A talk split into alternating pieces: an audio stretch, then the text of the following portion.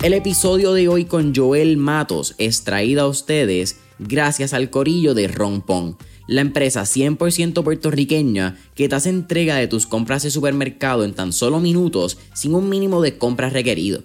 Oye familia, en el mundo de negocios siempre hablamos de la importancia del tiempo. Y no solamente que nuestro tiempo vale dinero, pero sino la importancia de saber manejarlo.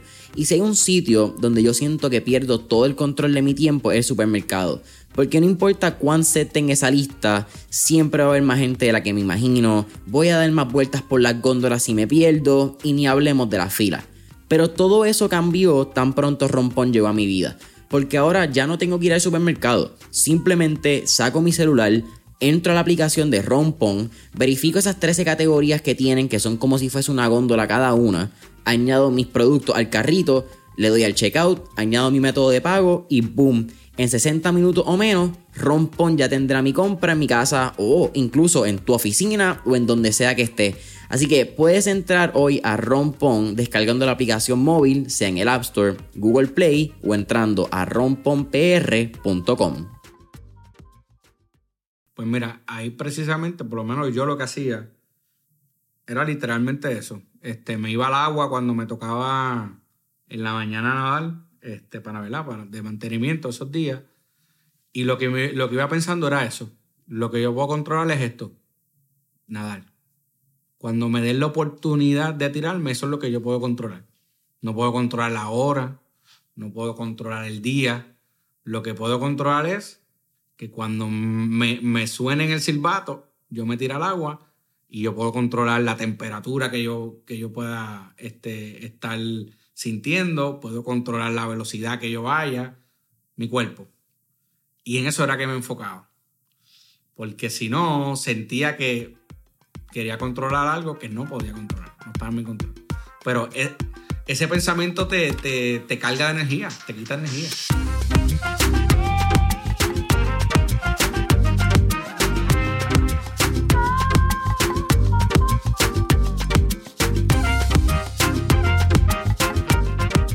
¿Qué es la que hay familia? Mi nombre es Jason Ramos y bienvenidos a Mentores en línea, un podcast donde hablamos con los empresarios e influencers responsables por las marcas más destacadas, para que así conozcas quiénes son tus mentores en línea. Y en el episodio de hoy me acompaña Joel Matos, quien es terapeuta acuático y el ultranadador boricua que posee 5 récords mundiales, un récord Guinness y es el ultranadador que menos se ha tardado en completar la triple corona de aguas abiertas. Hermano, ¿qué está pasando? Es un absoluto placer por fin tenerte mentores en línea de manera presencial. Grabamos el episodio número 54 en septiembre del 2020. Eh, la descripción, los enlaces está en la descripción. Y bienvenido a Puerto Rico, que acabas de llegar de México. Yeah, no, súper contento de estar aquí contigo y eso. Y como dices, pues estar aquí presencial. Y sí, llegando de México, estuvimos por allá dando una charla y pues culminamos allí con unos refrescantes de 5 kilómetros allí a una, alrededor de una vuelta que se llama Iztapa allá en México. Vamos a hablar de, eso un poquito, pero empecé el podcast porque me estabas comentando y estábamos hablando un poco de Alex Honnold, estamos hablando de la mente, hablamos un poquito de Michael Phelps, que me acabas de dar el dato que hicieron un estudio. Entonces, él no procesa igual el, lo que es el cansancio en el cuerpo. Y empecé el podcast porque no quería gastar la pregunta y creo que es buena. Y en el caso de, en tu caso, ya que tú has entrado en estas, mano, estas áreas mentales y de un juego físico que el, físico se cansa y la mente es lo que sigue. ¿Tú crees que personas como Alex Honnold, personas como Michael Phelps, quizás un Usain Bolt que también es un atleta élite, este tipo de, mano, condiciones, entre comillas, o adaptabilidades que ha tenido el cuerpo, ¿tú crees que el cuerpo lo tenía o fueron que ellos con la mente entrenaron al cuerpo para que fuese de esa manera? Mira, yo creo que, que tenían unas habilidades naturales, quizás por encima del promedio de otras personas, y que ellos lograron identificarlo, aprovecharon la oportunidad y lo explotaron. Y entonces, eh, pues obviamente la parte mental los entrenamientos mentales que utilizan estos atletas están en otros niveles. Eh, y tú, por ejemplo, con Michael Phelps te das cuenta. En el último Olimpiada que él tuvo, hay un pequeño video bien famoso de él que, que mientras todos los demás atletas están hablando, estirando, Eh, inclusive uno se le acercó a hablar y él no le hizo ningún tipo de caso y él estaba totalmente enfocado mirando al frente. Y tú, amor, puedes decir, pero es Michael Phelps, puedes hablar con quien te dé la gana, igual vas a ganar, pero no. Él decide, antes de, por decirlo así, sus últimos eventos de una Olimpiada, mantener lo que lo ha llevado al estrellato y es que siempre enfocado para explotar las habilidades naturales que él tiene. Y yo creo que eso lo, a estos atletas los diferencian de otros que tienen la misma habilidad, correr, mover los brazos y las piernas, nadar, pero ellos saben y saben el potencial que tienen, creen en ellos y lo, y lo han explotado. Vamos a hablar de Xtapa y después vamos a hablar de entrenamiento mental porque yo creo que tenemos que hablarlo con la triple corona. Y fíjate, no, no, no te he felicitado ni en público. Fíjate, sí, yo creo que te puse un post cuando lo hiciste, pero la triple corona no hablamos y tenés un récord mundial que fueron 203 kilómetros, 176 millas, una, si no me equivoco en el cálculo, que fue en marzo. Esto fue súper reciente. Eh, la triple corona fue hace un año ya, más o menos, para cuando salga el podcast. Pero ¿cómo fue Xtapa? Porque particularmente en tu caso, yo creo que los últimos nados habían sido mucho de distancia, de mucho volumen. Cambia entonces a Xtapa a lo que se podría considerar velocidad, que son 5K. ¿Hasta cuántas velocidades están corriendo? Como hasta 10K, ¿verdad? De velocidad. Este, sí, más o menos. En el caso de, de natación, 10K o menos se considera eventos que llaman de velocidad. Ok. ¿Cómo cambia tu entrenamiento? Porque algo que hablamos en el primer episodio es que en el caso de los 50 fueron, las 47 horas que fueron 100 kilómetros, si no me equivoco, de Josh Van Dyke. 105 terminó siendo. Tú nunca, nada eso. Tú no, entrenas para eso. Tú quizás puedes nadar la mitad, quizás un cuarto, y ya el resto es mental. En el caso de Ixtapa, que son 5 kilómetros, que son 3.12 millas, ¿cómo es ese entrenamiento la semana antes? ¿El tiempo de preparación es menos? ¿Cambia la alimentación? ¿Cómo es este juego? Pues mira, en el caso, en el caso de Ixtapa, por ejemplo, que fui a México, pues yo voy allá como invitación, una invitación que me hacen para iniciar este evento, eh, una, la primera edición de este evento. Eh, así que pues ellos querían iniciarlo por todo lo grande y pues querían tener pues una figura que además de que se metiera al agua con los nadadores, eh, pues también diera una charla, ¿verdad? Pues ser como un speaker, qué sé yo. Entonces pues me hacen la invitación, yo accedo y pues vamos allá y pues dimos una charla en, este hotel bien grande, el salón gigante lleno de gente. Y yo empecé a hablar, este, a hablarle, pues de, se preparó una presentación, todo esto. Y comienzo a hablar como si no me conocieran. Y pues veis este evento, qué sé yo. Y me empezó a darme cuenta que todos los que estaban ahí sabían lo que yo había hecho. Y es como que, diablo, esto está brutal, ¿sabes? Está brutal. Y después del, obviamente después del nada, pues todo el mundo de la charla, pues las fotos y todo esto, ah, yo vi lo que tú hiciste y, y, te llega, lleva a entender que, que realmente lo que tú haces trasciende mucho más de lo que uno cree. Como las hazañas que yo he hecho, pues en México la gente las sigue. Eso pues a mí, yo no lo hago por esa razón, pero sí ocurre. Eh, y entonces pues luego hacemos el 5K y al yo venir, como mencionaste, de hacer 203 kilómetros en una semana, que es algo totalmente opuesto a nadar 5 kilómetros, eh, pues la diferencia mayor, el peso cambia, el peso corporal de uno. Cuando vas a una distancia más corta como 5 kilómetros, entre más liviano estés, pues probablemente más rápido vas a ir porque menos peso vas a, ¿verdad? A, a, mover de un lugar, de un punto A a un punto B.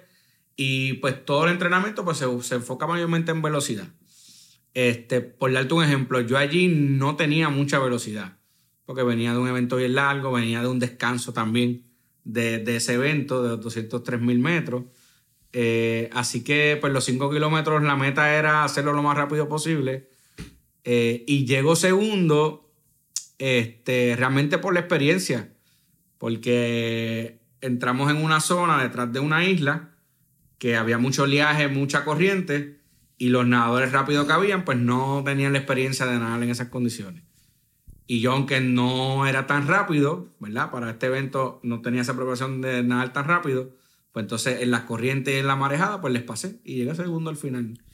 Esa peña en México se parece a la peña que está aquí también entre Culebrita y San Tomás que algo, hablamos. Algo, este, algo parecido, pero obviamente mucho más cercano a la, a la orilla. Esa otra peña que tú mencionas es literalmente en el, Mar medio, abierto. en el medio de la nada. Así que para los que estén escuchando la referencia y no sepan de qué hablo, again, episodio 54, enlace en la descripción. eh, por dar 30 segundos para que entiendan esta historia. Una peña que.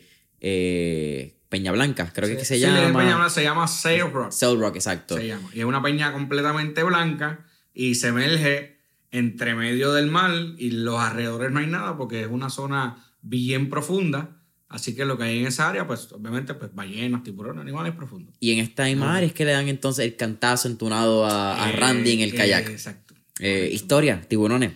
Enlace, episodio 54. Entonces, en términos de post-recovery, de un tipo de, de nado como este, porque algo que habíamos hablado en ese episodio es que cuando tú haces un nado como el de Josh Van Dyke de eh, 105, 110 kilómetros. ¿eran kilómetros o millas? Kilómetros. Kilómetros, exacto.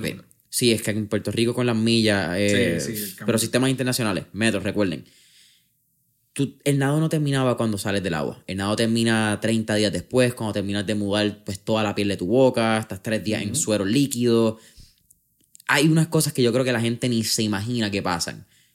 Con 5K, la recuperación es más rápida, la alimentación es más relax. Sí. Eh, tú comes líquidos cuando estás en un en ultranado, Sí. ya de, de distancia. Tu alimentación para un 5K, ¿realmente necesitas estar alimentando en el medio? No, realmente, por ejemplo, en el caso de un 5 kilómetros, que es algo corto, pues no, no requiere ni que tan siquiera pares en el camino. Tú simplemente entrenas para poder aumentar, ¿verdad? Cierta velocidad por 5 kilómetros, que son aproximadamente hora, hora y 15 minutos. Nadando. Vas a estar nadando, exacto. Coño, no es malo. Bueno, es un montón. Get me- espérate, espérate. Es un montón. Pero cuando tú vienes a comparar que nadaste 73, casi 74 horas en una semana en piscina sí, abierta, sí, como sí. que vienes a hacer comparación y eh, no está tan malo. No, definitivo. Háblame entonces de, de la triple corona, que yo creo que ese es como que el tema donde nos podemos ir por ahí para abajo y, y es bien interesante porque, como estábamos mencionando en el pre-podcast session, hubo una visualización y en el episodio 54 hablamos de la triple corona. Ya esto era lo que estaba en tus planes y me enteré ahorita hablando que es que ya tú lo tenías en los planes y fue pandemia quien te lo cambió. Tomando en consideración que tú empiezas los ultranados en el 2017 en Key West, pero realmente toda tu vida ha sido en la piscina, en el agua, desde chiquito. ¿Dónde entró este juego de decir yo quiero ir por la triple corona? ¿Y qué es la triple corona? Para los que no sepan. Pues mira, eh, la triple corona de aguas abiertas son. Se consideran tres de los nados más difíciles que hay en el mundo. Y se compone de, de tres nados. Uno es en el canal de Catalina, en California. Eh, se nada desde la isla de Santa Catalina hasta la costa de California. Y son alrededor de 32, 32 33 kilómetros. Claro, en línea recta, ¿verdad? Porque en estos nados es bien difícil nadar en una línea recta. Eh, el segundo, la segunda pata de triple corona es darle la vuelta a la isla de Manhattan, en Nueva York, que son 48.5 kilómetros. Y para terminar la triple corona, se tiene que nadar el canal de la Mancha, que es comenzando nadando desde Inglaterra y se termina en Francia. Entonces, pues ahí, una vez una persona hace estos tres nados, pues eh, completa lo que es la triple corona de, de aguas abiertas. Y como bien mencionaste, en mi caso, teníamos para hacerlo en el 2020. Durante, durante ese año del 2020. Eh, pero por debido a la pandemia, eh, me cancelan los nados para el 2021 y pues básicamente se nos presentó una oportunidad que es que cuando nos dan la fecha nueva del 2021, comenzamos a ver que las fechas estaban cayendo bien cercanos unos a. Un nado del otro. Eh, y al final vemos que tenemos básicamente los tres nados entre junio y julio, julio y agosto del 2021. Y nos damos cuenta que básicamente son alrededor de 22 días de diferencia entre los tres nados. Y ahí pues comenzamos a, a buscar, le escribimos a la, a la Asociación Mundial de Aguas Abiertas, que es la que ¿verdad? rige lo que es la disciplina de, de aguas abiertas. Y si nos confirman que de hacerlo, pues sería un récord mundial, porque lo, lo, más, lo menos que se había tardado una persona eran 33 días en hacer la triple corona. Así que, que ahí pues, realizamos de que podía ser algo grande. Visité en 27 días. Terminamos haciendo en 27. Originalmente el plan eran 22. Vamos a hablar de lo que pasó en Inglaterra, que yo creo que no solamente increíble en, términos de lo que hiciste a nivel, ¿verdad? el completo 360. Pero el juego mental que tienes que pasar en Inglaterra cuando llega a ver las condiciones, creo que es algo que poca gente puede entender. Porque lo que tú viviste allí no fue ni lindo. los videos se veía asqueroso, de verdad. Sí, sí. Pero entonces vamos a hablar de Catalina, que es el primero. El primero. Julio 16, si no me equivoco, ¿verdad? Del 2021 es cuando termina. Sí. ¿Cómo fue, uno, aguas del Pacífico? Aguas bien diferentes al Atlántico, que era lo que ya todavía, Atlántico y Caribe, que era lo que te había hecho. Eh, creo que habíamos hablado un poco en, antes de tú llegar a Catalina y, realmente toda la triple corona del Wim Hof Method, que había estado practicando, lo había estado haciendo inducciones en hielo. ¿Cómo es esta preparación para tu irte a aguas que, que 50 grados, 45 grados? entre 50, 60 y pico por ahí. Nada más para el que no entienda eso, métanse una bañera, tienen como tres bolsas de hielo y quizás, quizás llegas como a 45. Para que entiendan nada más un poco de cómo se siente. Exacto. Háblame de eso. Pues mira, eh, sabíamos de antemano que el reto mayor para hacer la triple corona, el primer reto iba a ser la temperatura. Porque las distancias de los tres nados ya yo las había logrado, hasta hecho el doble de distancia. ¿Cuáles son? Y disculpa que te interrumpa este, porque no, no, conozco ese detalle. Por ejemplo, en el caso de, de Catalina, que fue el primero que hice, eran casi 33 kilómetros de distancia. Yo he nadado hasta 105 kilómetros. Sí, son como 20 millas. Esa, aproximadamente. Así que sabíamos que en cuanto a la distancia, pues ya, yo había tenido experiencia anterior que había completado más distancia. El reto mayor iba a ser, por ejemplo, en el caso de Catalina, es un nado que se hace de noche, que también es un reto, pero ya yo he hecho, había hecho eventos antes de noche, así que pues algo que decimos, bueno, pues lo he hecho antes, no vemos por qué no vaya a ser un reto mayor, ¿verdad? ¿Por qué de noche? En el caso de Catalina lo hacen de noche por cuestiones de seguridad. Este, ellos entienden que de noche las, hay unas corrientes que son más favorables mm. y también hay menos tránsito de, de, botes de carga de noche, que es un área que hay mucho tránsito este, de carga, de botes gigantes este, que pasan con carga en esa área. Así que por eso lo hacen de noche. Eh, así que sabíamos que el frío iba a ser el, el factor determinante a dominar para el éxito de la triple corona y mayor aún que no íbamos a tener un tiempo de descanso entre cada uno. Y a eso le añade que somos del Caribe, agua caliente. Este, yo nunca había hecho un nado en agua fría por tantas horas. Sí, he, tenido eh, pues campamentos, en, por ejemplo, en Colorado, que nos metíamos en lago en 48, 50 grados pero que podía estar en el agua media hora, una hora, no 11, 13 horas nadando y expuesto a toda esa agua fría, a esa temperatura. Así que sabíamos que el agua fría iba a ser un determinante importante, pues ahí comenzamos eh, pues a buscar lugares de agua fría, fuimos, tuve la oportunidad de ir a hacer un campamento en México, eh, campamentos en San Diego, eh, buscando ¿verdad? temperaturas parecidas y les poniendo mi cuerpo a eso. También la parte mental, ir haciendo mucha visualización, agua fría, educándome en la parte de los efectos del agua fría en tu cuerpo. ¿Qué cosas pueden pasar si yo estoy más de 10 horas en un agua fría? ¿Qué voy a sentir? Eh, ¿Qué mensaje, verdad? Reflex mi cuerpo le va a enviar a mi cerebro, como por ejemplo dejar de sentir las extremidades, los dedos de las manos, los dedos de los pies, perder la capacidad de hablar, todas son cosas que te pueden pasar y si tú no sabes que te pueden pasar, te vas a asustar cuando te pasen. Y sí me pasaron. fueron cosas que me pasaron, pero cuando me pasaron yo pude decir, estoy en un grado de hipotermia, pero un grado de hipotermia que yo todavía puedo controlar. Sí, una de esas cosas bien interesantes en la vida donde tú sabes que van a pasar. Es cuándo van a pasar y cómo tú reaccionas a eso que va a suceder. No está en tu control ese, ese punto, pero está en tu control cómo tú reacciones a estas adversidades que te va a demostrar la vida. Exacto. Y eso mismo fue lo que ocurrió.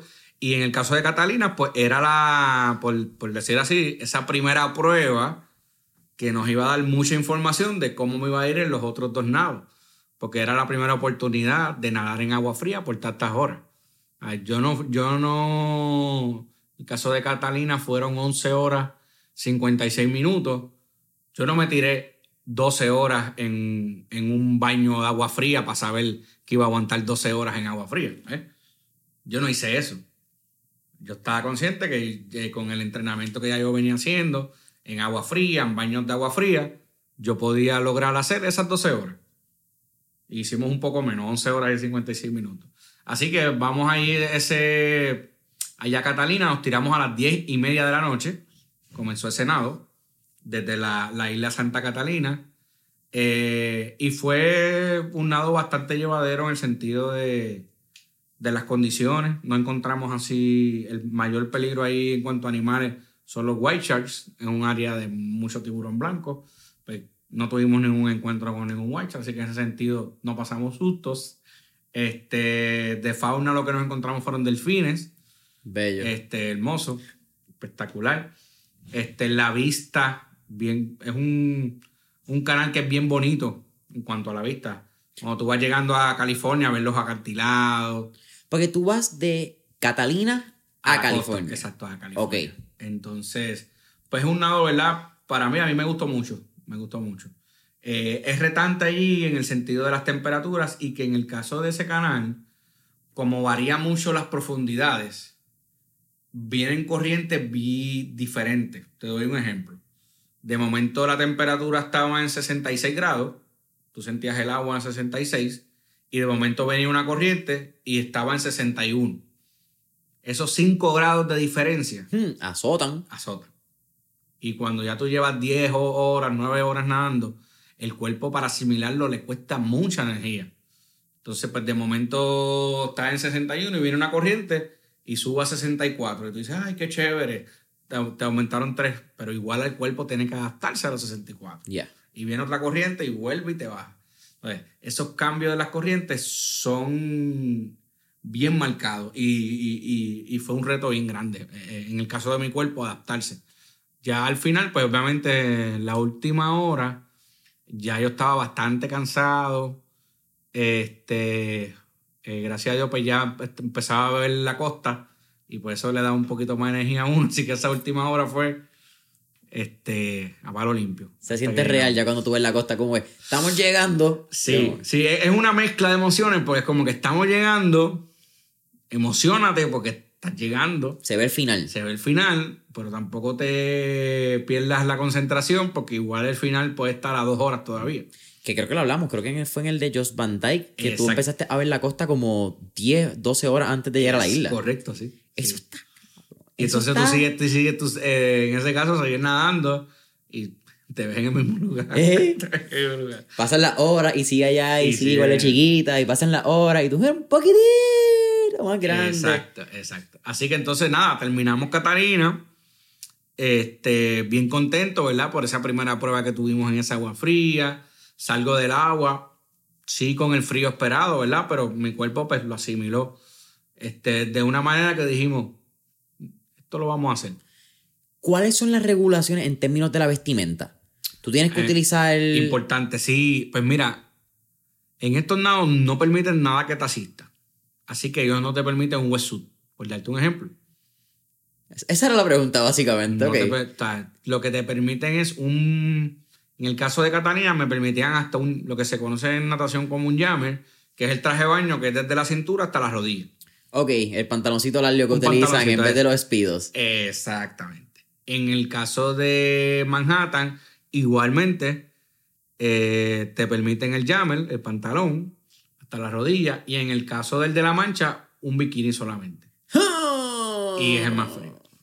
Y entonces, pues, precisamente por eso, porque en el caso pues, de un wetsuit o algún otro aditamento, e inclusive el, nosotros los nadadores nos ponemos vaselina, nos ponemos sunblock, todo esto para protegernos, ¿verdad? Inclusive eso ellos lo verifican para ver que no tenga un efecto mayor en tu cuerpo, por ejemplo, que te ayude demasiado a la temperatura. Así que ellos verifican que si va a usar vaselina, pues qué sé yo, sea el producto por decirlo así, original, no que le estás Ajá. mezclando con algo que te dé un montón de calor o, o algo así, por darte un ejemplo. Wow. Eh, o sea, que para que te mantengas, ¿verdad? En, en el reglamento. Eso pasa julio 16. Julio 25 hacen Manhattan. Correcto. Son nueve días de diferencia. Una semana y dos días, literalmente un domingo a un miércoles.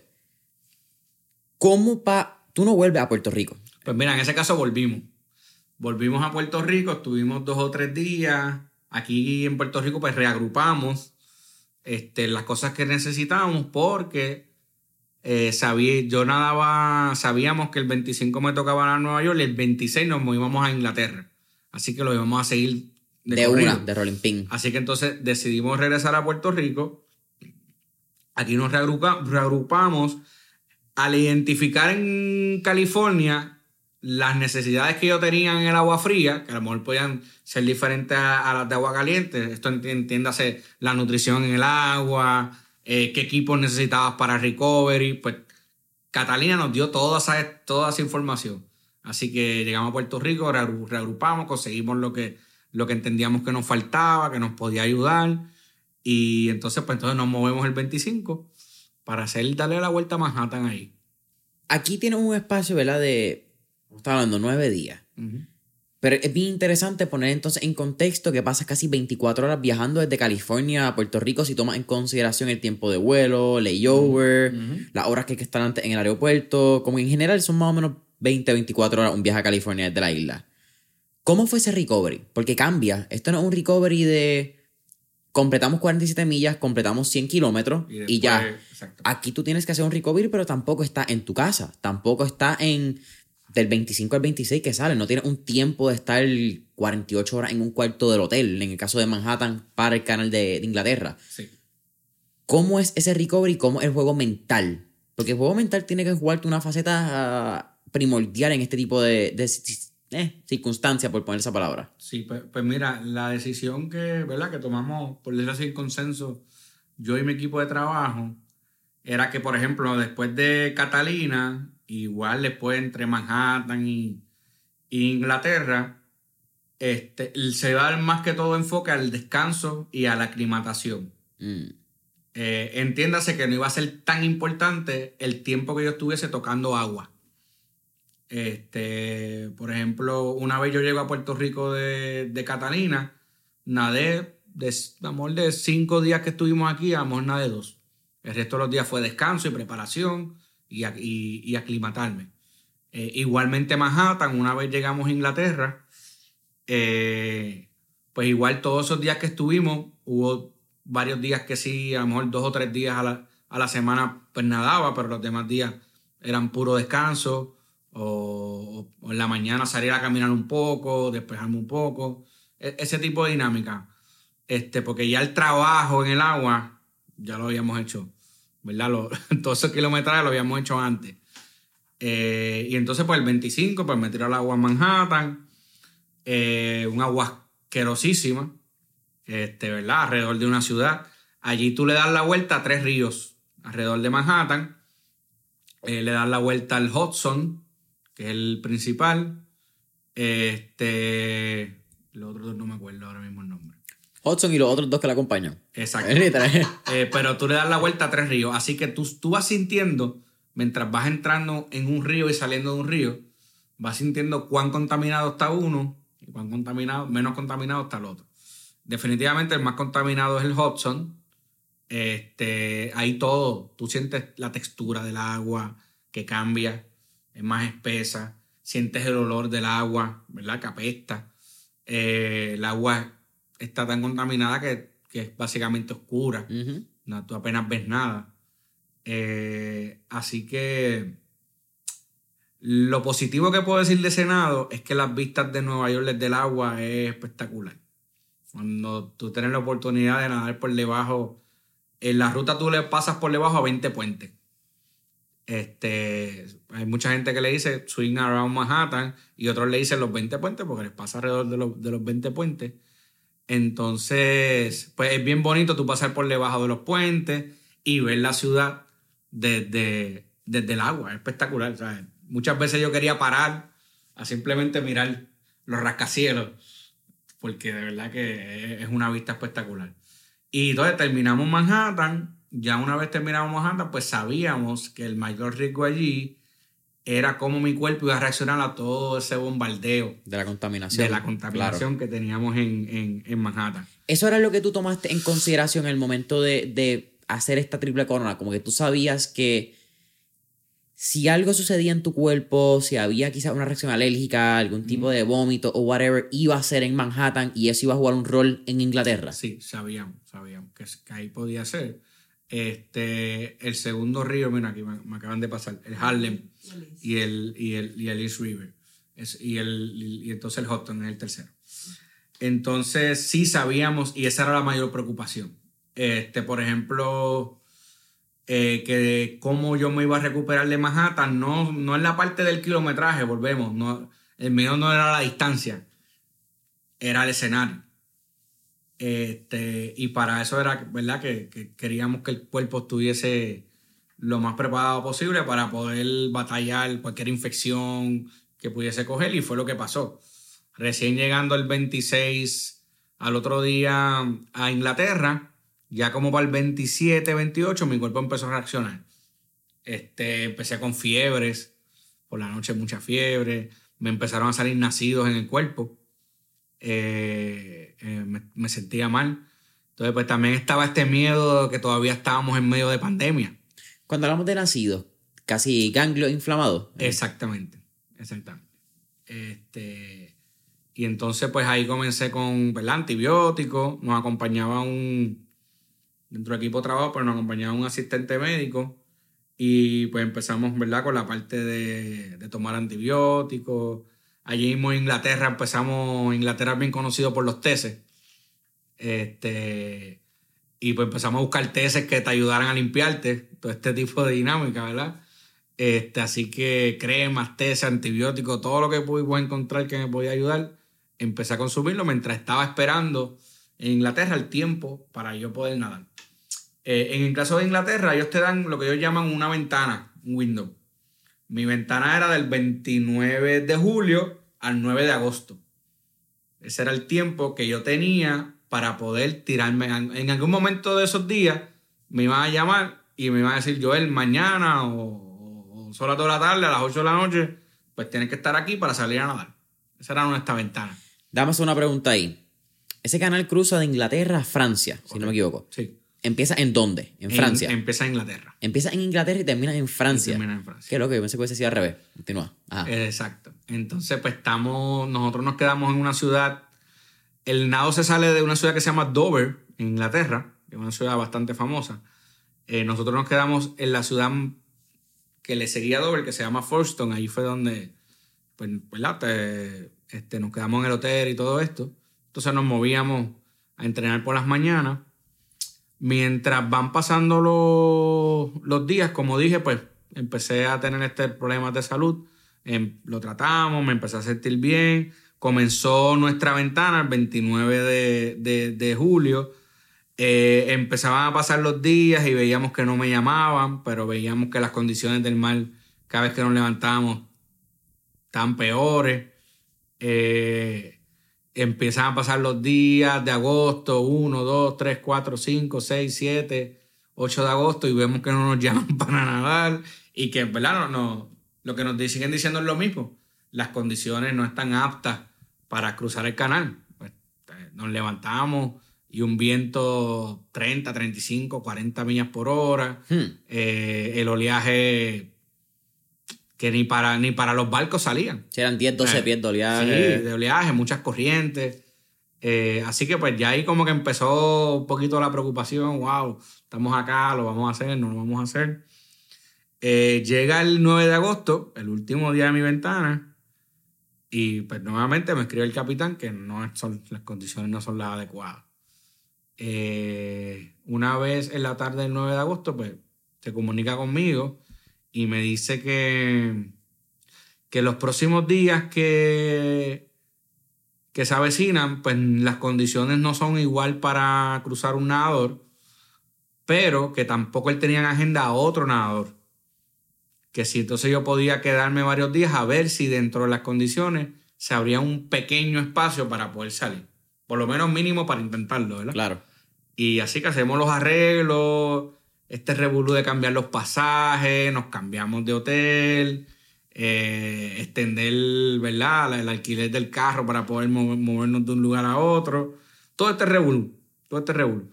Y pues logramos quedarnos, logramos quedarnos. Entonces, no es hasta el 12 de agosto, tres días después de mi ventana, eh, que en la tarde me escribe el capitán. Mira, mañana hay una corriente, una marejada, que no es. Yo no tiro un nadador en esa marejada, pero está mejor de lo que ha estado los días antes. Y empecé a hacerme preguntas. Preguntas como, por ejemplo, eh, ¿cuánta distancia tú cubres en una hora en un mal, en tanto oleaje y esta este tipo de corriente? Y yo me acuerdo que le dije, mira, yo creo que yo puedo nadar en esas condiciones como algunos 3.000 este, metros, 3 kilómetros por hora. Y ahora salvedad, pero nunca lo he hecho en agua fría. Le dije la verdad. Que la realidad es. La realidad. Este, y, pero me acuerdo que le escribí, pero yo lo que quiero es la oportunidad. Que tú me saques a la milla, pero tirarme al agua. Ya estoy aquí. Y como media hora más tarde, me acuerdo a las 6 y 15 de la tarde, hora de Inglaterra, me escribe a las 2 de la mañana tenés que estar en el, en el bote. Así que ahí coge el teléfono, llamar al equipo de trabajo, mira, tenemos que prepararnos, a las 2 de la mañana tenemos que estar allí, hay que tener todo listo. Así que esa noche pues, no descansamos mucho, fue más tenerlo todo preparado. Pero a la misma vez, ¿la adrenalina juega un factor en ese momento? Sí, ¿sabes? Pero sí, es una adrenalina, pero en ese momento no... Fue una adrenalina extraña, porque la mayoría de los nados que tú haces te dan una fecha y tú como que en cierta forma se te hace más fácil visualizarla, prepararte. Esta dinámica aquí de pasar los días, tú no sabes, eh, habían, hubo días que, el, por ejemplo, te decían, mira, quizá mañana lo hacemos. Y te escribían tarde de la noche, mira, no, lamentablemente no se va a poder. Y es como que tú estás en este sí, no, tal vez, quizá. Y pues se te complica, por lo menos a mí, mentalmente se me hizo bien retante. Porque soy una persona bien estructurada. Este, tú me dices, mira, mañana a las 11, y yo a la mañana a las 11 me voy a preparar para hacerlo mañana a las 11, no a las 12. Así, de, así funciona mi mente. Eh, así que yo estaba, en, estaba ¿verdad? en este juego de decir, Joel, tienes que enfocarte, pero también tienes que estar pendiente de que ese enfoque no te desenfoque, porque esto no va a ser como tú siempre lo, lo has hecho. Aquí, aquí hay unas condiciones que no podemos controlar. ¿Cómo fue ese proceso de trabajar la mente? Porque estamos hablando de que estás cambiando una estructura, quizás hasta cómo estás programado por ¿verdad? hablar de esta manera, que es hora, fecha, eres, bien eh, estratégico, calendarizado, no sé, como que era muy estructurado la palabra que utilizaste, pero por utilizar otra. Y entonces de momento encontrarte en un punto donde todo está fuera de tu control. Lo único que está en, en tu control es tu mente. Pues mira, ahí precisamente, por lo menos yo lo que hacía, era literalmente eso. Este, me iba al agua cuando me tocaba en la mañana nadar, este, para, ¿verdad? para de mantenimiento esos días. Y lo que, lo que iba pensando era eso. Lo que yo puedo controlar es esto, nadar. Cuando me den la oportunidad de tirarme, eso es lo que yo puedo controlar. No puedo controlar la hora, no puedo controlar el día. Lo que puedo controlar es que cuando me, me suene en el silbato, yo me tiro al agua y yo puedo controlar la temperatura que yo, que yo pueda este, estar sintiendo, puedo controlar la velocidad que yo vaya, mi cuerpo. Y en eso era que me enfocaba. Porque si no, sentía que quería controlar algo que no podía controlar, no estaba en mi control. Pero e, ese pensamiento te, te, carga de energía, te quita energía. Cuando, cuando, tú quieres controlar algo que no puedes, eso te quita energía. Aunque tú pienses que no, pero sí te quita energía. Entonces, pues ya entonces en este proceso, ¿verdad? De decir lo, que puedes controlar es lo que vas a hacer en el agua. Y ya entonces ya ahí pues caí, como digo yo, caí en esa zona. Entonces, pues ya esos últimos días, increíblemente, inclusive cuando me dicen, mira, vas a las 2 de la tarde, pues esas horas entre medio, pues dentro de todo fueron unas horas este, que pude enfocarme, pude decir, mira, esto es lo que necesitamos, vamos a hacer esto plan A, plan B, plan C, en caso de que pase algo. Y pues nada, a las 2 de la mañana estuvimos allí en el bote y a las 2 y 30 en punto comencé a nadar desde Inglaterra bajo unas condiciones que normalmente, pues como mencioné, no tiran a nadadores porque había mucha corriente, había un oleaje bien fuerte para salir de la área de Dover, eso como, son como unas bahías. Ok. Eh, ellos le dicen playa, pero para nosotros no son Ey. playas. Si las ves, o sea, las orillas es- son piedras. Playa No- no aparentemente es bastante relativo. Ex- Exactamente. Dice, no, en tal playa tú ves la orilla piedra y tú, pero ¿dónde está la playa? ¿Aquí? Eh, Aquí, oye, aquí sí, las piedras que están para Eh. para nosotros esto no es una playa. Y tenemos que Eh, cambiar tu definición de playa, caballero. Exactamente. Y entonces, pues nada, pues salimos de, de la playa con piedra que, que nos, nos mandaron a salir, que realmente es como una forma de bahía. Y estuvimos, yo te diría, como las primeras tres horas, dos horas y media, tres horas, yo nadando a toda velocidad pa- para poder salir de esas corrientes y esas marejadas que estaban cercanas a la ciudad de Dover. ¿Cuál es la distancia del canal? El canal mide aproximadamente 32.5 kilómetros, pero para que tengas una idea, yo terminé nadando 50.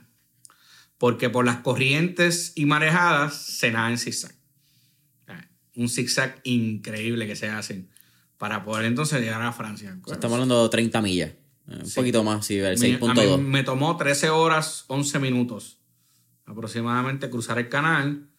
Este, yo te diría que el que ha sido la prueba mentalmente que más a mí me ha costado. Eh, porque mi cuerpo no me, no, me, no me respondió como esperaba. El frío me hizo mucha mella. ¿Cuál era la diferencia de temperatura entre... ¿Manhattan era igual de frío que Catalina? No. O, o por las temperaturas y toda la los químicos era más caliente? Sí, era más caliente. Por darte un ejemplo, Manhattan estaba en los 73 grados. Cómodo 72. dentro de... Para nadar por tantas horas, eso es una temperatura espectacular. En el caso de, de Catalina, fluctuaba entre los 64 y 68, ¿verdad? Y con las corrientes que quizá a veces bajaba, pero ese era el, el promedio. En el caso de Manhattan, fluctuaba entre 60 y 64. ¿De Manhattan o de Inglaterra? eh, perdón, de Inglaterra. Ok. Inglaterra entonces bajaban 60, 64. y en bikini solamente. Y en bikini. Y obviamente, pues sabes que con las corrientes, pues habían corrientes que bajaban a los 50 y pico. Las 57, 58. Eh, pero entonces ese frío me vino en contra y, por ejemplo, mm, me lastimó mucho el estómago. Como de la hora 3 a la hora 7 tenía muchos problemas estomacales.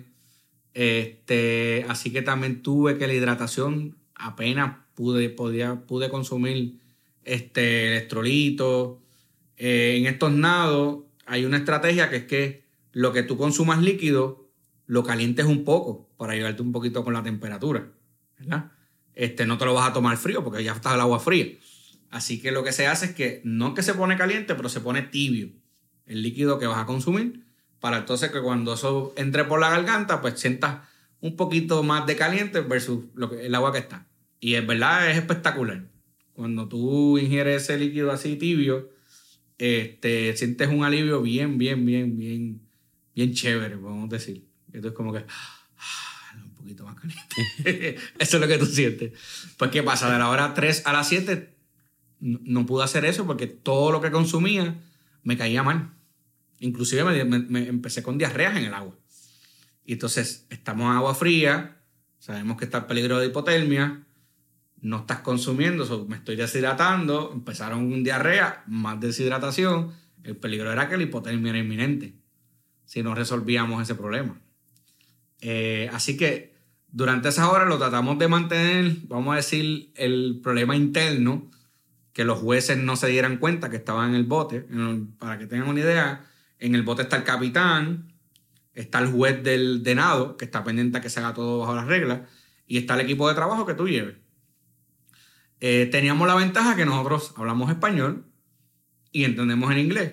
Ellos hablan en inglés, pero no entienden el español. Claro. Así que cada vez que yo paraba, la comunicación era en español. Eh, Cuando ellos no, no entendían cuando yo decía, este, tengo diarrea o me siento mal. Eh, sí les preguntaban a ellos y yo les decía, no, no, está bien, está bien, que, que hace frío. Eh, e inclusive un momento dado que, ¿verdad? que ellos me dicen que los jueces se dan cuenta que no estaba consumiendo la misma cantidad eh, de, de- hidratación y que no la estaban calentando. Y ellos pues simplemente, entonces en ese momento simplemente me están dando agua, agua solamente, que no es algo normal. En agua fría tú no tomas agua, este, porque no te da mucho electrolito, no te da nada básicamente. Este, en agua caliente sí porque te refresca. Claro. Para darte un ejemplo. Y ellos le preguntan, mira, porque solamente lleva dos horas consumiendo agua. Le dice, no, él está bien, simplemente es que pues, viene del trópico y pues, le gusta el agua. Y lo dejaron ahí, porque sabían que si se lo decían, Podía riesgo de sacarme el agua. Así que como a la hora 7 comienzo a sentirme mejor, Que hora 7 es a mitad de camino. que todavía a mitad de camino estábamos ahí. De hecho, ahí yo le pregunto a mi esposa, eh, ¿por dónde vamos? Ya, ya, ya ellos se dan cuenta de que algo me pasaba, pues yo nunca pregunto por dónde voy. A eso, ni tan siquiera permito que me digan, ah, Joel, te queda a mitad. El que me diga eso, tú sabes, le voy a decir, ¿por qué tú dices eso? No me interesa saber si todavía me falta un montón. Pues yo ahí pregunto, ahora pregunta, ¿cuánto, cuánto me falta?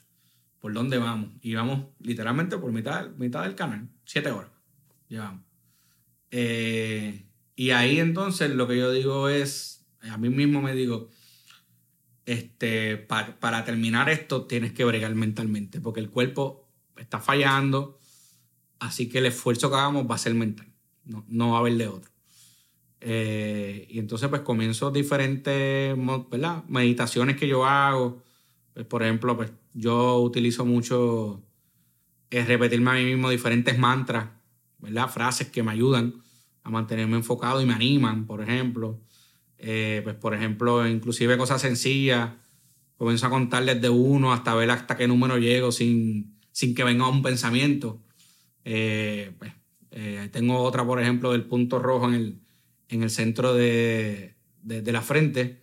Imagíname un, un punto rojo, punto rojo. Y son, son diferentes técnicas mentales para tratar de evitar los pensamientos negativos. Sí, el mindfulness. Exactamente. Entonces, pues todo eso empecé a hacerlo y a la hora 7 se me empezaron a ir los molestias estomacales y pude entonces otra vez a consumir mi hidratación que ya estaba planificada y eso provocó que me empezara a sentir mejor, a coger más fuerza, aumentar la velocidad.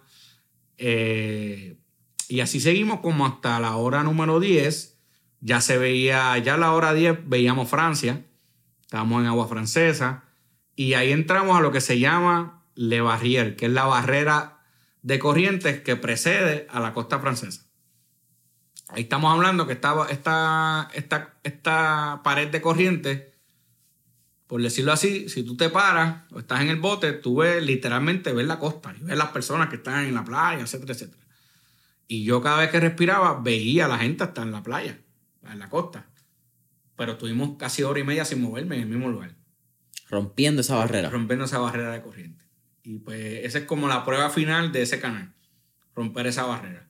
De hecho, mientras estuvimos allí, esperando que a mí me dejaran salir, hubo dos nadadores que intentaron cruzar y los sacaron bien cercano a esa barrera. No pudieron.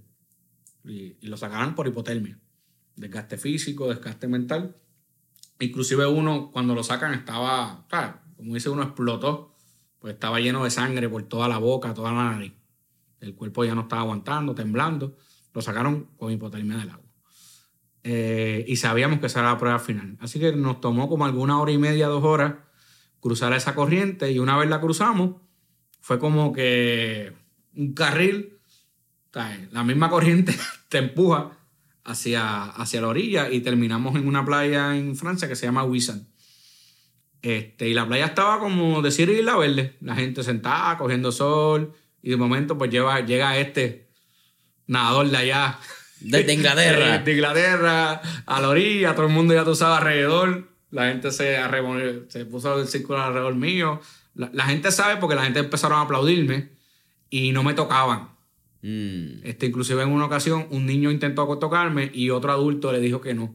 So, la gente está habituada de que pueda venir un nadador Claro. del Sí, otro lado. Si es la playa en la que termina, debe ser Eh, bastante usual eh, como que tú estar allí eh, y, y que llegue un nadador de Inglaterra. Y entonces, para, para terminar estos nados, el, el último requisito que te piden es que tú, una vez termines, o sea, que llegues a la, a la costa, que tú toques el piso, te levantes y camines por, por sí solo 10 metros hacia la orilla. Una vez eh, hacer los 10 metros, tocar la bocina del bote y ya ahí oficialmente terminaste tu nado y ahí terminan de parar el reloj. Esos 10 metros, ¿cómo fueron? Pues mira, fueron eternos. Este, porque cuando yo pongo esos pies en el piso, pies que no sentía por el frío Por que eso te había. preguntas, ¿ah? Sea, entonces yo pongo los pies en el piso y doy do- uno o dos pasos y tengo que mirar para hacia abajo para, porque no lo siento. Y yo digo, espérate, yo, yo pongo los pies, estoy de rodillas, ¿sabes qué pasa?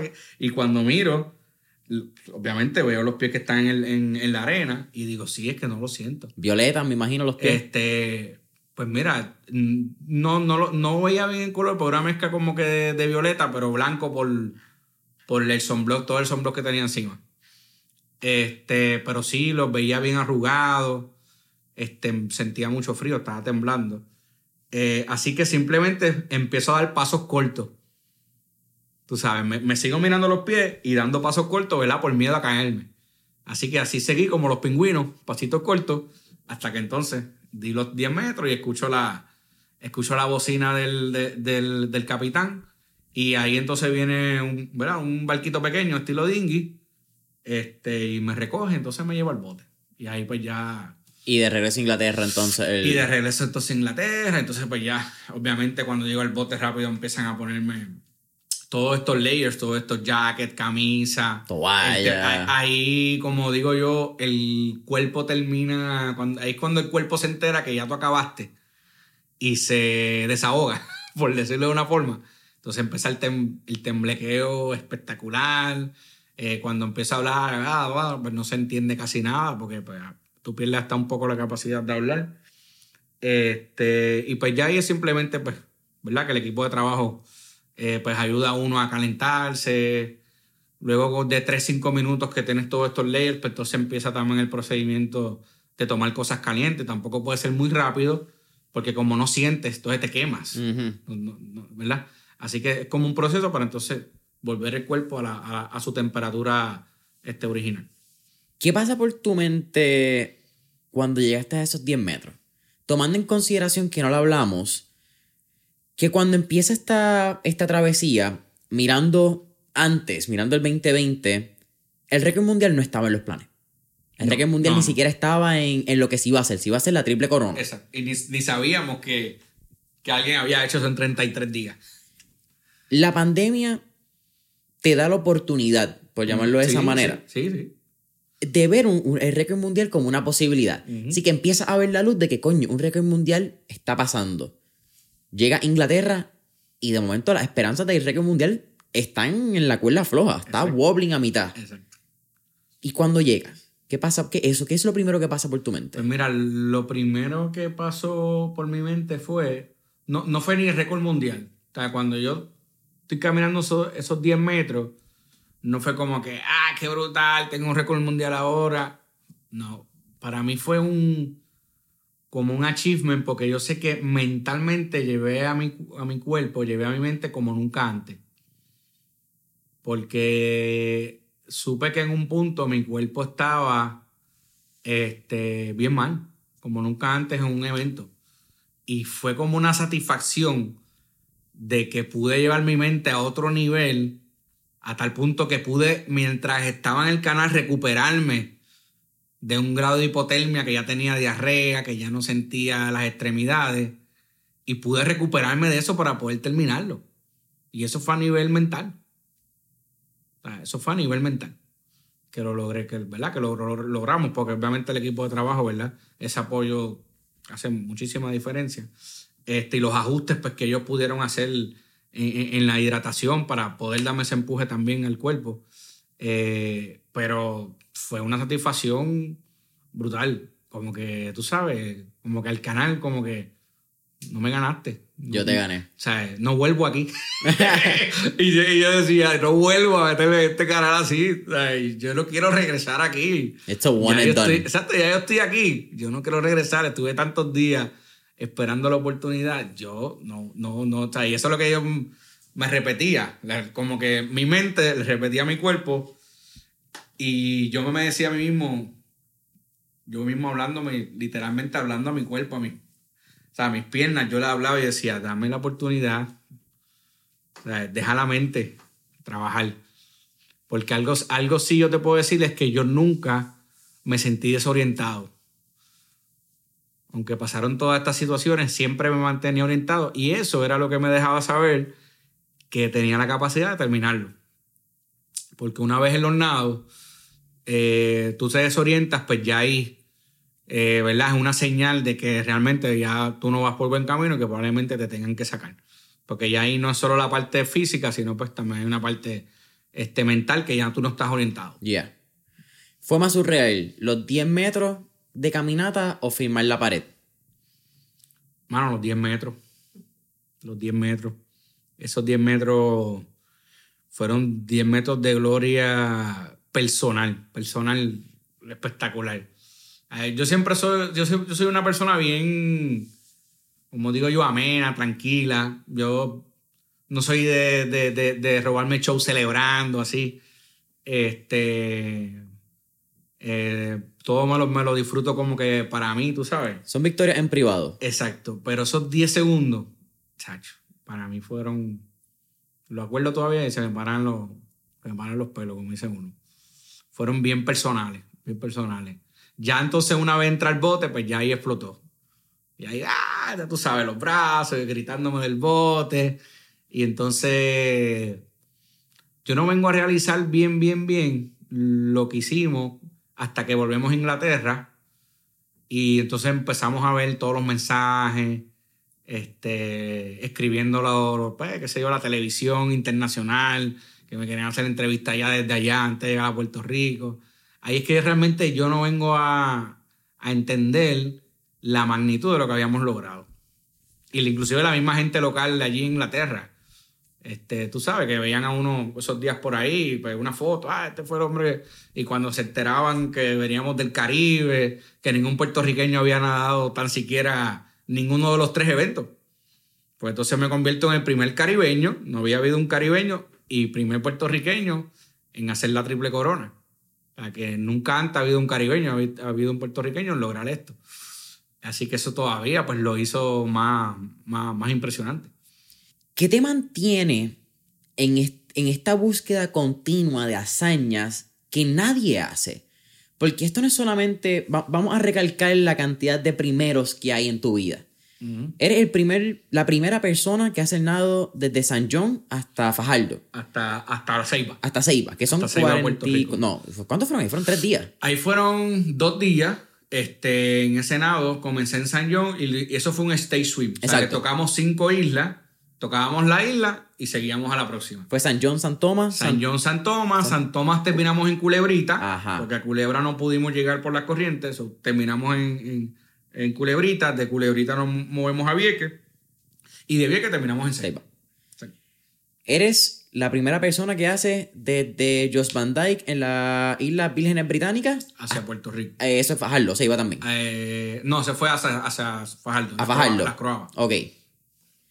Eres entonces el primer caribeño que hace uno de los tres, no abierto. Exacto, en hacer la triple corona como tal, primer caribeño, primer puertorriqueño, y primera persona en hacerlo menos de un mes. ¿Qué carajo te mantiene haciendo cosas nuevas? Pues mira, siempre que, inclusive muchas veces durante el nado, pues salen ideas, y mi esposa me dice, pero termina este, y después piensa en una idea nueva. Yo creo que es como. Hay como una chispa que se prende. Cuando como que tú logras algo que tú pensaste que no ibas a lograr y que otra persona a lo mejor te dijo, mira, no, eso no se puede. Pero esa persona te lo dijo desde su perspectiva. ¿Verdad? Desde su perspectiva limitada, podemos decir. Desde su mundo. Desde su mundo. Este, y tú no dejaste que eso te limitara y aún lo hiciste. Y pareció una locura hasta que lo lograste pues ahí como que se te prende una chispa de decir, ok, pues, ¿cómo me puedo retar nuevamente? Eh, y en mi caso, pues en particular, cuando hago todas estas hazañas, pues también la hago, ¿verdad? Con un propósito este, benéfico.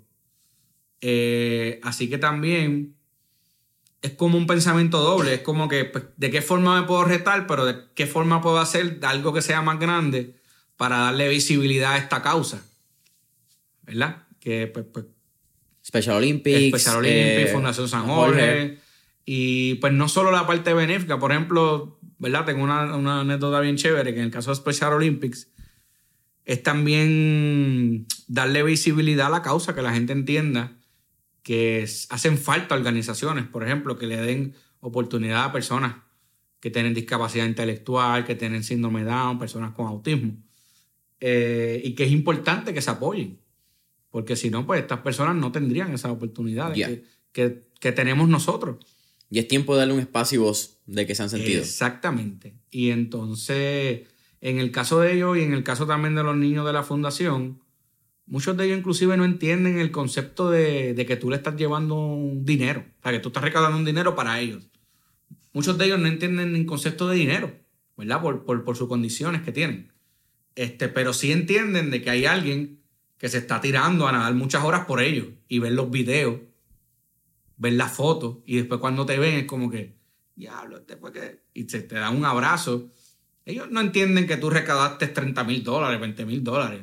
No, entienden, vamos, no tienen esa capacidad de entender, ¿verdad? Lo que hace el dinero por ellos. Pero sí lo que tú haces por ellos, que lo pueden ver. Son los actos los que valen. Exacto. Así que esa visibilidad, pues para mí también es importante. En el agua, en, el agua de Inglaterra, de, de, la triple corona, ¿es que se te ocurre entonces, me imagino que en ese momento tratar eventualmente romper el récord de piscina? Pues mira, ya ahí más o menos yo, yo había buscado ya un récord. Ok, ok, espérate, espérate. So ya tú estabas conquistando uno, y ya tú estabas pensando en cuál era. No, es que estaba en el agua, es que ya tú estabas en uno y en tu mente tú estabas lo suficientemente.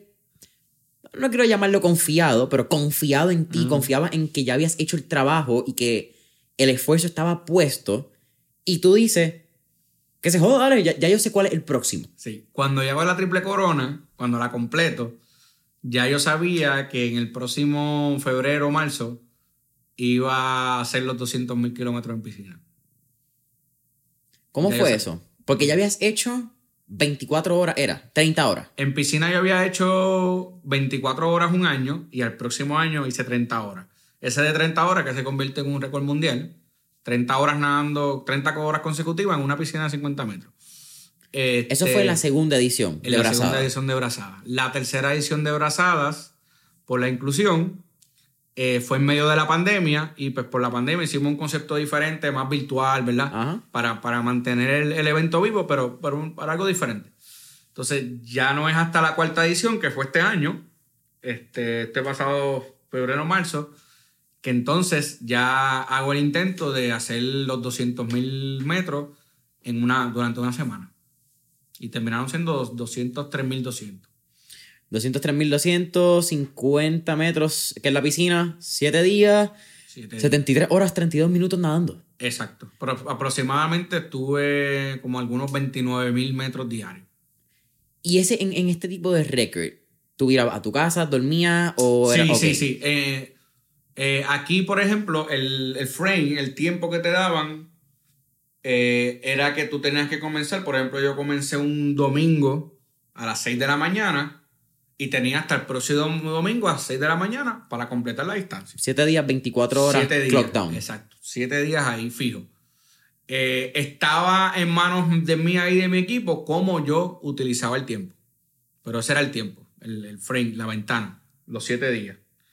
Eh, así que en el caso de nosotros, pues lo que hacíamos es que eh, buscamos hacer una distancia diaria, cumplir más de tratar de hacer más de 28 mil metros diarios para mantener, ¿verdad? Y poder tener un, por cierta forma, tener un tiempo de juego y poder irme en la tarde a tener mi masaje y descansar por la noche y regresar en la mañana. Y así lo fuimos haciendo. Claro, en el transcurso de la semana, eh, ¿verdad? Pues como en, todos los eventos, pues empezaron a, ocurrir situaciones y tuvimos que hacer cambios. Este, porque mi cuerpo, pues, lo mismo que pasa en todos los nados, tú puedes planificar, tú planificas lo más que tú puedas pero siempre pueden ocurrir cosas. Eh, por ejemplo, a mí me pasó que uno de los días se me salió la quijada de sitio. What? Se me sale la quijada. Yo estoy terminando, eso fue como en el día 5, si no me equivoco. Estoy terminando y esa última hora, hora y media, comienzo a sentir algo raro en la boca. ¿Verdad? Y yo, contra, me siento la boca como raro, como que me duele cuando respiro para el lado. sentía dolor. Cuando salgo, siempre que salíamos del agua, ¿verdad? Pues había una pequeña entrevista. Yo, el quinto día, felicidades, ya lo que te faltan son dos, ¿cómo te sientes, verdad? Esa dinámica. Así que cuando empecé a hablar fue como que, eh, mira, me siento... Y era que la quijada se me salió de sitio, de lugar. Cuando voy a la cita con mi masajista, este, el, el INIEVE se llama él, y lo primero que me dice, tienes eh, esta área de la quijada bien inflamada. Y yo sí, y cuando me escucha hablar me dice, me parece que se te salió de lugar, me dice él. Así que nada, nos sentamos en la camilla, empieza a trabajarme, me acomoda la quijada de vuelta. Eh, y entonces, literalmente esto ocurre por tantas horas haciendo el mismo movimiento de respirar hacia el lado. Fueron tantas, tantas veces que ocurrió un desgaste en lo que se llama donde, donde encaja la quijada que es cercano al oído. ¿verdad? Yo le hice los gornes, este, el masajista, ¿verdad? Los masajistas. Y eso ahí se corrió, se me salió. Entonces él lo pone nuevamente, lo ajusta eh, y con mucho dolor. muy pocas veces he sentido tanto dolor en mi vida como en ese momento que me ajustan la quijada de vuelta. ¿Se te volvió a salir? no se volvió a salir. Ya lo que quedaban eran dos días, claro este, ya esos últimos dos días estaba mucho más consciente de cuando respiraba, ¿verdad? De tener cuidado. Y, exacto, más cuidado, cuando, inclusive cuando hablaba con las personas, eh, ¿verdad? Pues, qué sé yo, hablar más calmado, o hablar hasta menos. Si eras más consciente. Más consciente, eh, inclusive dentro del agua, cuando estaba nadando, pues hacía eh, movimientos para estirar la, ¿verdad? La boca, mm. buscando, este de que no trincara la, mucho la quijada, que es lo normal que tú haces cuando estás nadando, pero no te das cuenta. Pero entonces ya aquí conscientemente, pues hacía...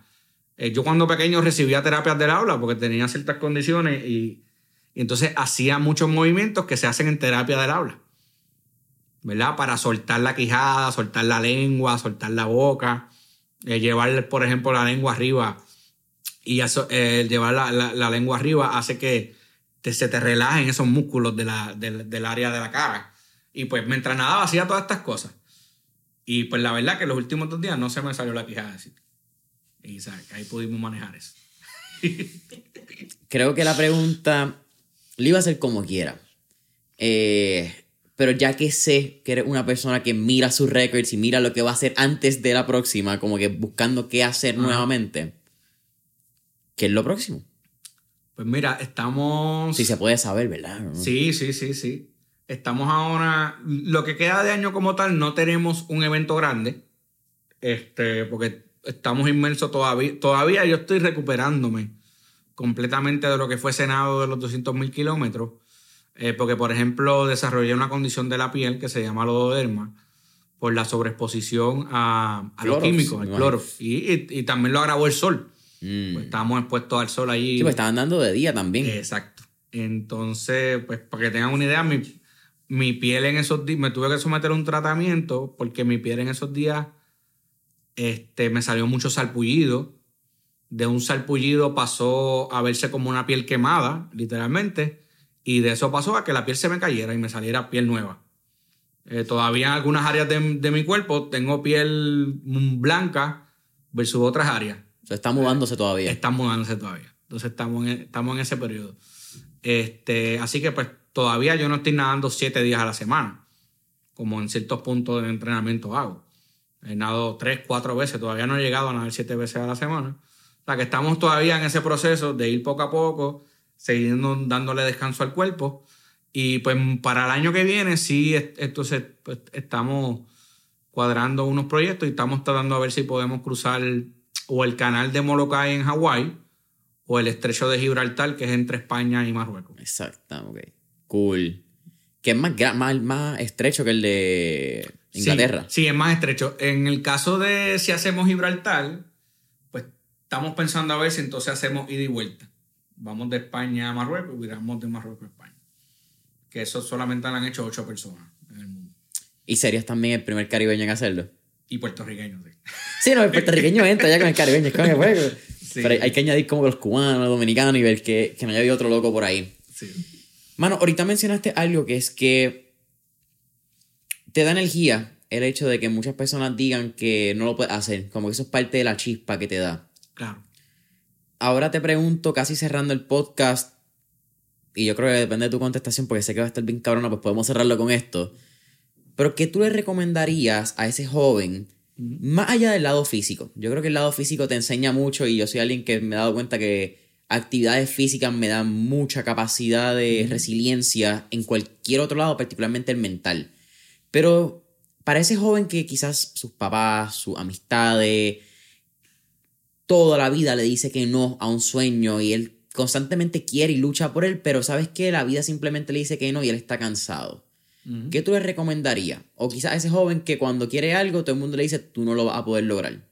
Pues mira, primero que todo, tú tienes que realizar que lo que te están diciendo que no lo puedes lograr, al final no son los que lo van a hacer, eres tú. Así que si ellos no son los que lo van a hacer, eres tú, pues la opinión que debe contar es la tuya. Eso es lo primero que tú tienes que realizar. Eh, segundo, eh, que para cumplir cosas que tú no has hecho, que probablemente son grandes para ti, importantes, sueños, retos, tú también te tienes que preparar. ¿Verdad? Tienes que entrenar para ello, en caso que sea entrenar. Y tienes que preparar tu cuerpo, tienes que preparar tu mente. Eso lo vas a hacer tú. Y pues muchas veces, y en cierta forma lamentable, que cuando la sociedad, la familia nos enseña, pues por ejemplo, tenemos que educarnos para saber cierta profesión, etcétera, etcétera. En el caso del deporte, pues tenemos que entrenar el físico para poder lograr llegar a ese nivel, etcétera, etcétera. Pero por ejemplo, dejamos de lado la parte emocional y mental. Sabemos que es importante, pero normalmente no lo entrenamos.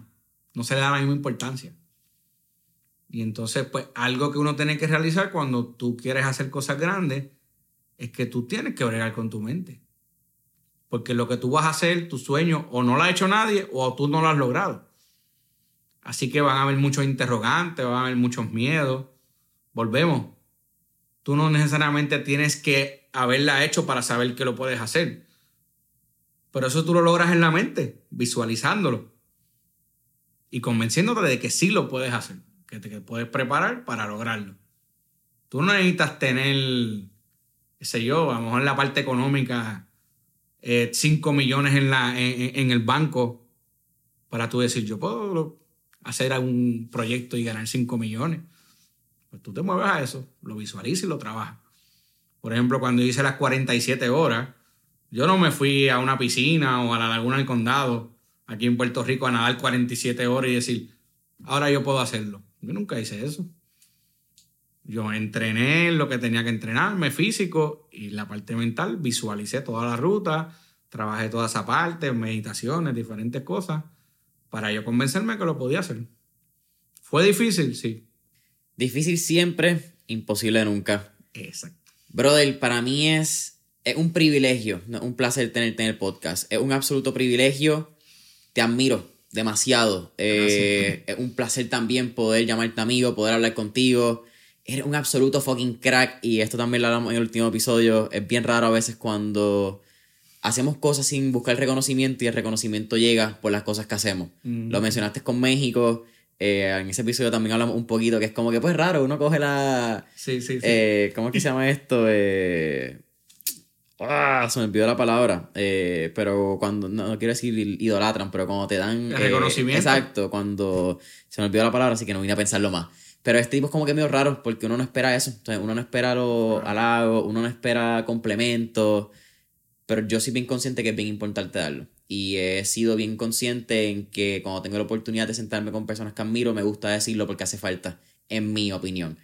Así que con eso dicho, ¿dónde podemos conseguir, sea tu Instagram, cómo podemos contactarte, estás dando charlas, dónde podemos contactarte si queremos que dé una charla para nuestra escuela, universidades, compañías, etcétera, sin promoción, vea, promoción alguna, sin pena, zumba. Pues mira, este, lo que es las redes sociales, eh, Facebook, Instagram, me pueden buscar como Joel Mato Ultra Swimmer, este, Joel Mato Ultra Swimmer, eh, y en el caso de, ¿verdad? cualquier conferencia, charla, compañía, este, estamos entrando ahora en esta dinámica y aunque no me gusta mucho así reconocimiento, sí me gusta hablar de lo que me apasiona. Yeah. Así que, pues la verdad que me ha gustado más de lo que pensaba.